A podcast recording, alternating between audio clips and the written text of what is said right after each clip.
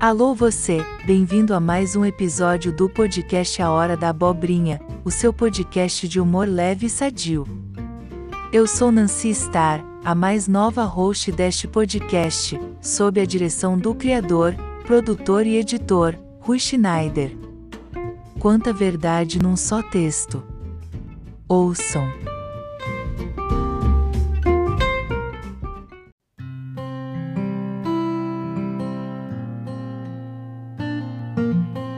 Curiosidades do manicômio chamado Terra.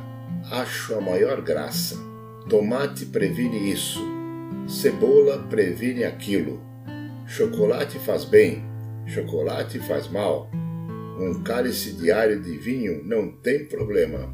Qualquer gole de álcool é nocivo. Tome água em abundância, mas não exagere.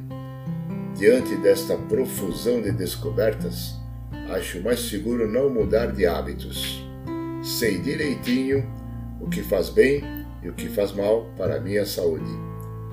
Prazer faz muito bem. Dormir me deixa zero quilômetro. Ler um bom livro faz-me sentir novo em folha. Viajar me deixa tenso antes de embarcar, mas depois rejuvenesço uns cinco anos. Viagens aéreas não me incham as pernas, incham-me o cérebro. Volto cheio de ideias. Brigar me provoca arritmia cardíaca. Ver pessoas tendo acessos de estupidez me embrulha o estômago.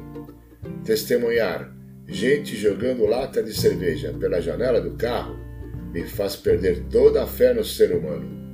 E telejornais, os médicos deveriam proibir, como doem. Caminhar faz bem, dançar faz bem. Ficar em silêncio quando uma discussão está pegando fogo faz muito bem. Você exercita o autocontrole e ainda acorda no outro dia sem se sentir arrependido de nada. Acordar de manhã arrependido do que disse ou do que fez ontem à noite é prejudicial à saúde.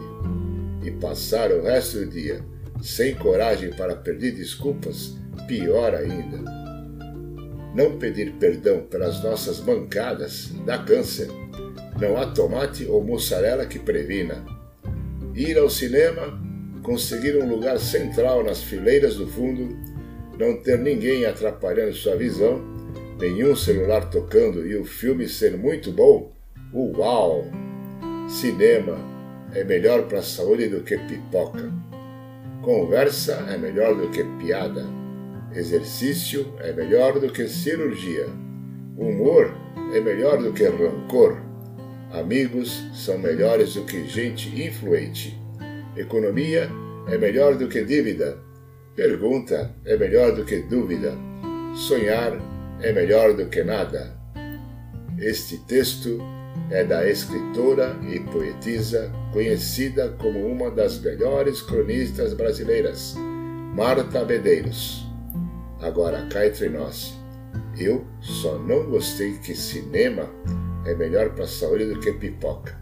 Ha, ha, ha, ha, ha.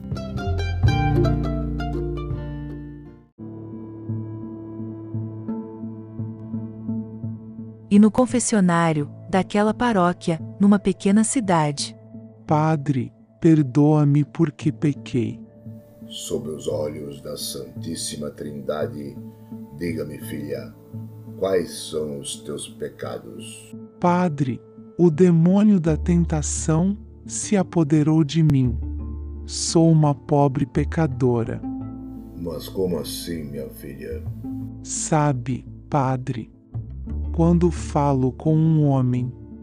Tenho sensações no corpo que não saberia descrever. Mas, filha do céu, apesar de padre, eu também sou homem. Sim, padre.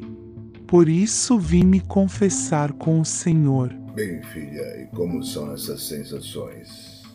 Não sei bem como explicá-las. Neste momento, meu corpo se recusa a ficar de joelhos e necessito ficar mais à vontade. Desejo relaxar. O melhor seria deitar de costas para o piso, até que passe a tensão. Continue, minha filha. O que mais você pode acrescentar a esta tentação? Talvez um pouco de calor me alivie. Mas calor, minha filha? Como assim calor? Padre, entenda. Calor humano que leve alívio ao meu padecer. E com que frequência você sente essa tentação? Permanentemente, Padre. Por exemplo, neste momento, imagino suas mãos massageando a minha pele. O que me daria um muito alívio. Mas minha filha, controle-se, por favor. Sim, padre, me perdoa, mas sinto necessidade de que alguém forte me estreite em seus braços e me dê o alívio de que necessito. Por exemplo, eu, mesmo sendo um padre? Sim, padre, você é a categoria de homem que imagino poder me aliviar.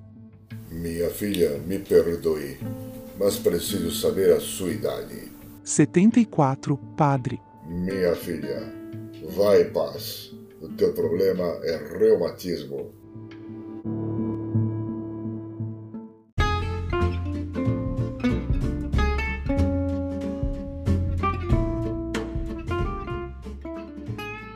Finalizando este episódio, gostaríamos que vocês avaliassem nossa nova metodologia, inserindo vozes diferenciadas. Para tanto, avaliem de 0 a 10, onde 0, totalmente desaprovado e 10, aprovação geral. Essa avaliação pode ser feita na enquete situada após a discriminação deste episódio. Agradecendo a audiência e a paciência, o seu podcast, A Hora da Abobrinha, voltará semana que vem com mais histórias e curiosidades do manicômio chamado Terra.